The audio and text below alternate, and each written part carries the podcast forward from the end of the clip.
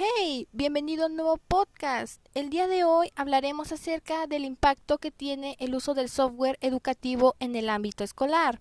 Esta vez nos acompaña el estudiante de preparatoria Sergio Justino, que nos hablará un poco acerca de su experiencia ante este cambio en el aprendizaje. Bienvenido Sergio, ¿cómo estás? Hola, estoy muy bien. Gracias por invitarme a este podcast.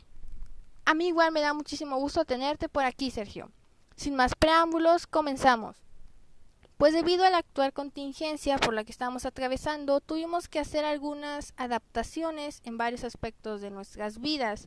Entre ellos está la educación. Ahora, Sergio, cuéntame cuáles han sido algunas desventajas y ventajas de aplicar el software educativo.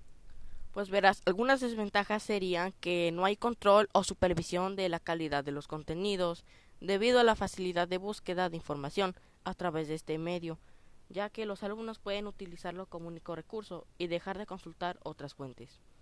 Y algunas ventajas serían que proporcionan eh, varios tipos de aprendizaje que pueden ser individuales o grupales, facilitan la evolución y control.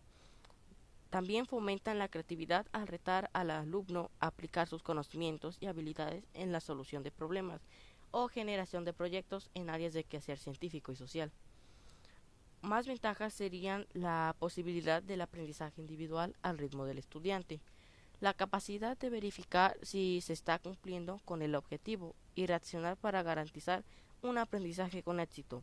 Su facilidad de uso no requieren de muchos conocimientos especiales en informática.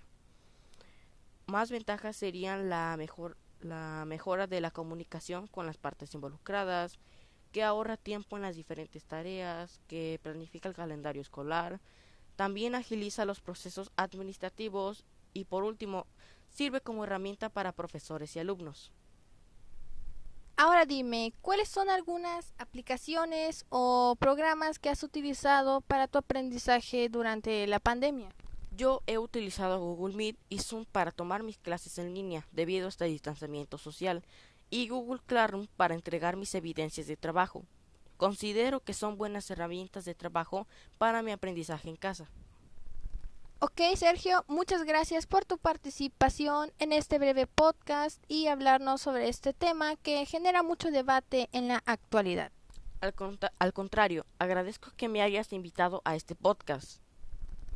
Muchas gracias a ti, Sergio, y pues muchas gracias por escucharnos. Me despido, gracias por acompañarnos. Yo soy Vania Monje y nos vemos en otro podcast.